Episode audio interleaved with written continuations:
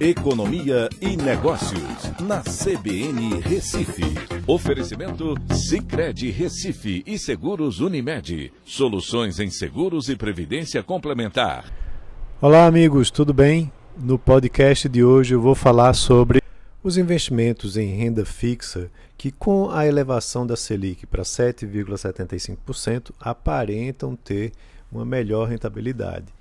Vale lembrar que o Comitê de Política Monetária, o Banco Central, elevou a taxa de juros para esse patamar e está planejando fazer uma nova elevação na próxima reunião em dezembro de mais 1,5 ponto percentual, indo para 9,25.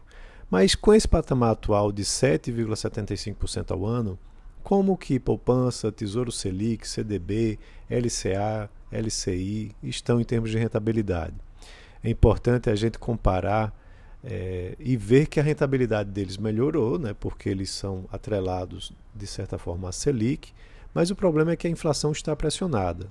No acumulado de 12 meses, já chegou aos 10,25% em setembro. Com isso, os juros reais, que são a Selic descontada a inflação, estão negativos, impactando diretamente a renda fixa. Quando a gente vai olhar o desempenho da poupança, que teve inclusive saques líquidos de 23 bilhões em 2021, a perda acumulada já supera os 7,46%. E vale lembrar um fato importante, que a partir da próxima reunião do Copom, quando elevar a taxa de juros para 9,25, a poupança vai voltar a remunerar 0,5% mais TR ao mês, né? Com essa elevação da Selic. Os demais rendimentos de renda fixa até apresentam um desempenho menos ruim que o da poupança, mas ainda assim estão no negativo nesse ano por conta da forte inflação que o país está passando.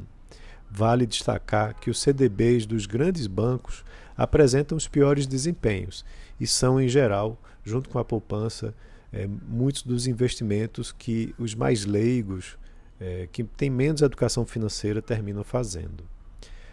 Para 2022, o cenário muda. Enquanto o Banco Central estiver combatendo a inflação e ela ceder ao longo do ano, a Selic vai se manter elevada, com previsão de chegar a dois dígitos. A inflação vai convergir para algo próximo de 5% até o final do ano, trazendo rentabilidade à renda fixa. Mas o ideal é pensar em investimentos em renda variável, como ações e fundos de investimentos, mas é importante pensar neles como investimentos de longo prazo, pois sofrem muita volatilidade no curto prazo, mas ganham dos investimentos de renda fixa no horizonte maior. Então é isso. Um abraço a todos e bons investimentos.